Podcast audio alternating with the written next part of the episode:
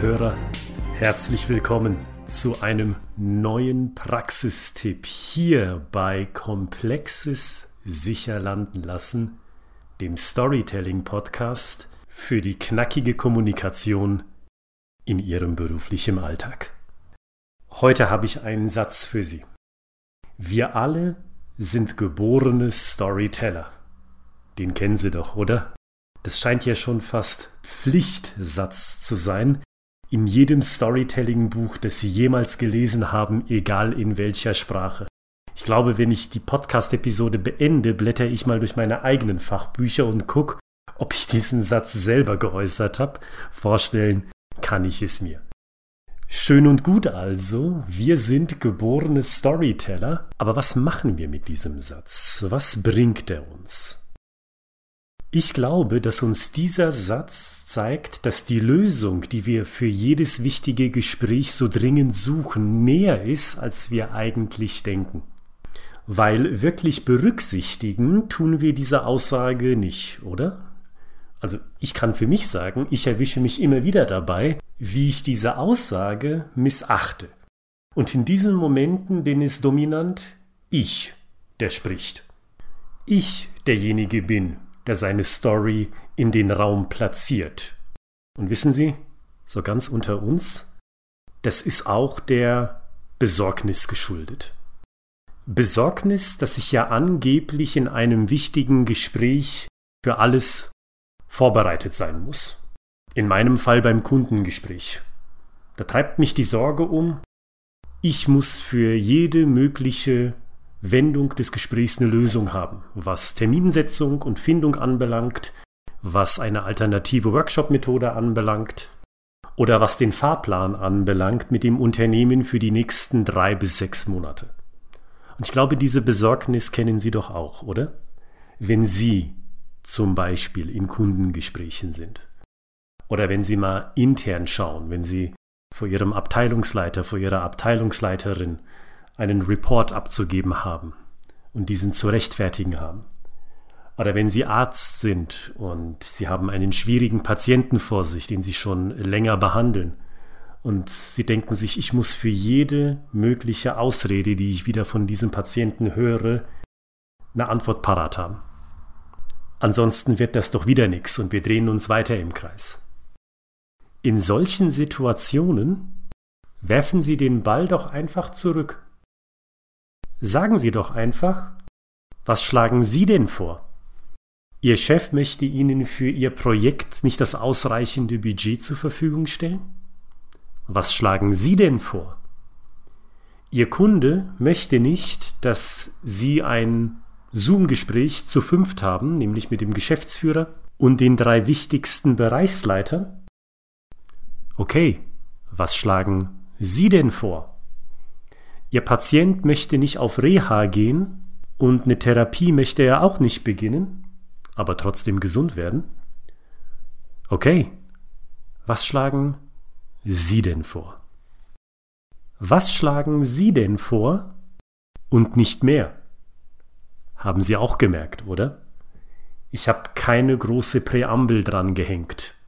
Kein, wissen Sie, ich glaube, wir sind hier an einem Schlüsselpunkt angekommen in unserem Gespräch.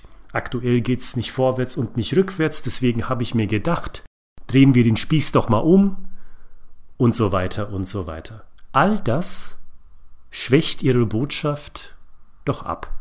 Das haben wir in etlichen anderen Episoden bereits besprochen. In der Kürze liegt die Würze. Die Emotion, die trägt sich besonders gut wenn sie knapp, wie ein Blitz aus heiterem Himmel daherkommt. Dann fühlt ein Mensch was. Durch so eine ewig lange Vorrede hingegen, wie ich sie Ihnen eben vorgemacht habe, geht die Emotion stattdessen verloren. Sie wird verwaschen, verwässert. Vielleicht kommt die Emotion gar nicht mehr an, weil es einfach zu wischiwaschi ist. Was schlagen Sie denn vor? Einfach so ausgesprochen und danach folgt das dröhnend laut schreiende Schweigen. Und dann werden Sie feststellen, da kommt was von Ihrem Gegenüber, weil Menschen die Stille nicht aushalten können.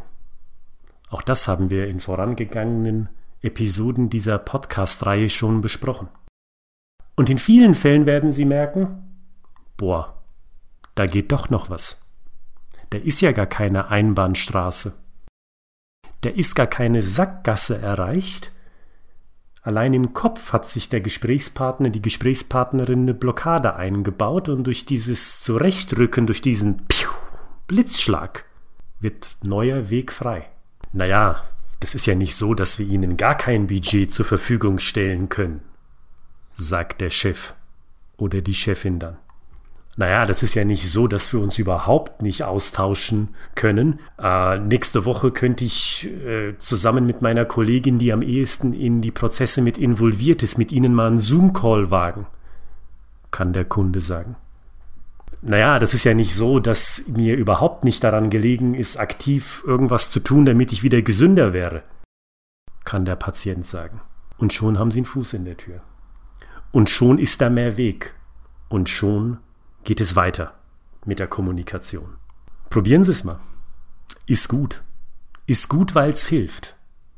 Und Sie müssen nicht mit diesem einen einzigen Satz bewaffnet raus in das nächste Gespräch. Ich gebe Ihnen noch einen Tipp, genau zu diesem Thema noch obendrauf. Schauen Sie Ihrem Gesprächspartner tief in die Augen und wiederholen Sie den Satz, den er oder sie gerade in den Raum geworfen hat. Sie können mir kein Budget zur Verfügung stellen? Es ist nicht möglich, dass wir zu fünft einen Zoom-Call vereinbaren können? Sie möchten nichts gegen Ihr verschlissenes Kniegelenk tun? Bleiben Sie genau bei den Worten, die Sie gehört haben, damit man Ihnen nicht vorwerfen kann, nee, das habe ich ja gar nicht gesagt, sondern nehmen Sie exakt die Worte, die Sie gehört haben, und wiederholen Sie diese Worte wie ein Kassettenrekorder. Und dann schweigen Sie wieder. Und dann erleben Sie denselben Effekt. Die Leute können die Stille nicht aushalten. Sie werden antworten und das Wichtigste dabei ist, die Leute selber werden Ihnen ein neues Stück Weg frei machen. In allen genannten Fällen, in beiden Tipps, ob Sie nun den ersten Satz formulieren oder die Wiedergabe als menschgewordener Kassettenrekorder, sie geben den Leuten die Möglichkeit, zum Storyteller zu werden, zum Held in ihrer eigenen Geschichte. Doch, ich möchte gesund werden. Ich möchte mein verschlissenes Kniegelenk bessern, warum machen wir es nicht so? Oder beim Kundenbeispiel, damit hier die Schleife nicht endet, unser nächster Meilenstein kann so und so aussehen. Oder ich schlage Ihnen vor, was die Budgetfrage anbelangt, können wir uns auf X, Y und Z einigen. Sie sehen, ich gebe hier Ihnen einen ganz niedrigschwelligen Tipp mit, mit dem Sie die Leute dazu ermutigen und dazu ermächtigen, ihre eigene Geschichte in diesem Gespräch mit einfließen zu lassen, sodass Sie zu einer Lösung kommen. Weil wie eingangs gesagt, genau das wollen Sie doch. Wenn Sie ein wichtiges Gespräch haben, reden Sie nicht um des Redens willen, sondern Sie wollen einen neuen Meilenstein erreichen. Sie wollen, dass von nun an etwas anders läuft. Und mit diesem Tipp heute, mit dieser Episode, bekommen Sie ein Tool in die Hand, genau das zu erreichen, ohne selbst viel zu tun. Nutzen Sie den Tipp und freuen Sie sich über die großartigen Ergebnisse, die Sie mit diesem Tipp und nur mit diesem Tipp allein einfahren. Und wenn Sie dann Blut geleckt haben, dann stöbern Sie im Archiv.